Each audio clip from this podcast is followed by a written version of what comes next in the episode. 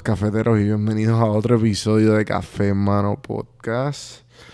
En el día de hoy estoy un poco gastado, es tarde en la noche, quería sacar este episodio, no me dio mucho tiempo para grabar, no me preparé muy bien.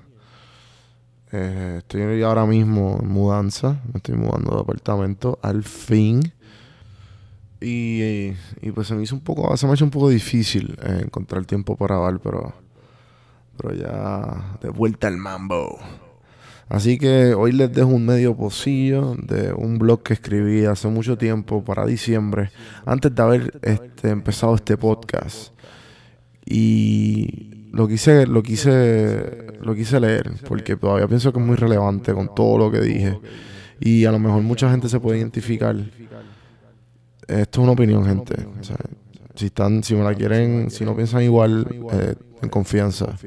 Comenten, escríbanme, lo que sea.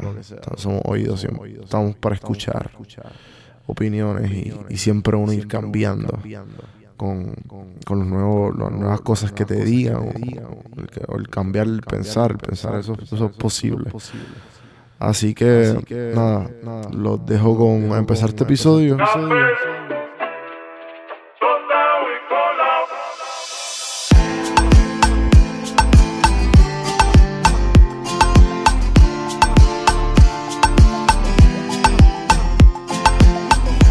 Estás escuchando Café en Mano.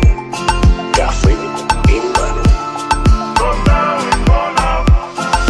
A escuchar este podcast que está bien duro. Estás escuchando Café en Mano. Así que vamos para adelante. Saludos cafeteros, bienvenidos a otro episodio de Café en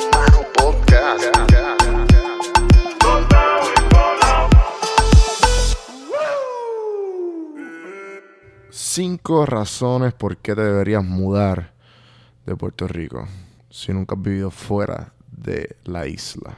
Número uno, aprende que tu mundo es más grande que 100 por 35. Que todos los problemas están dentro de ti y no por donde vives o lo que te rodea. Número dos, aprendes a no depender de nadie. Empiezas a inclinar tus decisiones con tu propio juicio.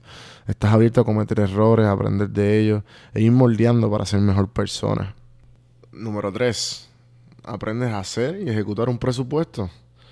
En Puerto Rico, si estás entre la edad de 18 a 25, gran parte de tu salario es el jangueo, tus prioridades como que no están a la par con lo que verdaderamente tú necesitas. Número 4 empiezas a valorar a Puerto Rico más y más.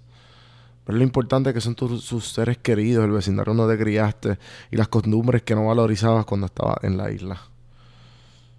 Y número 5, aprendes a tener hobbies y ver que tú realmente eres bueno y que no.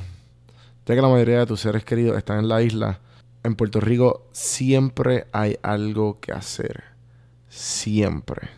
Ya sea ir a la playa, un río, un mall o lo que sea fuera de Puerto Rico no conoces la mayoría de las cosas, so depende de ti buscar lo que realmente interesa y hacer. Hasta ahí llega este episodio. Espero que se hayan disfrutado ese medio pocillo. Acuérdense de darle subscribe, denle like.